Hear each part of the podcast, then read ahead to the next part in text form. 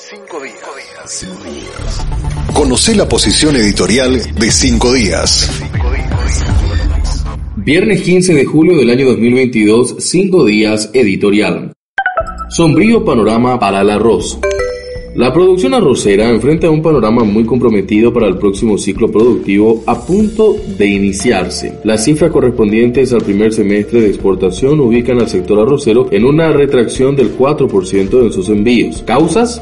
Un 30% de la anterior zafra se perdió por sequía y otra parte por la huelga en la Receita Federal de Brasil que bloqueó el paso de los transportes. Los arroceros ya han cerrado sus costos para la próxima campaña y las perspectivas no son alentadoras. Con la abrupta subida del gasoil en más de un 90% en seis meses y del 300% en las toneladas de fertilizantes importados, es poco o nada lo que el sector puede hacer para achicar costos en una campaña que deberá iniciarse hacia mediados de agosto próximo. Ni la caída de precios de fertilizantes ni la baja en el precio del gasoil incidirían positivamente en el cuadro de costos de los productores. Por otra parte, tampoco son optimistas las previsiones de lluvia para los próximos seis meses, lo cual cierra un cuadro de perspectivas extremadamente desalentador. En la zafra 2020-2021 se cubrieron 160 mil hectáreas con una producción aproximada de 1.100.000 toneladas. Brasil,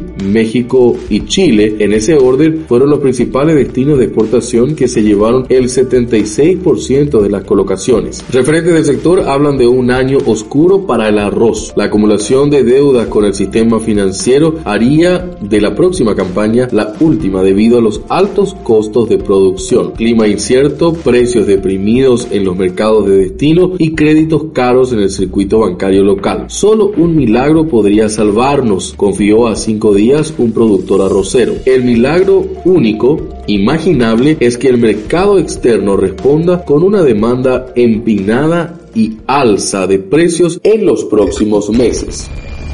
Gracias por escuchar el podcast de cinco días.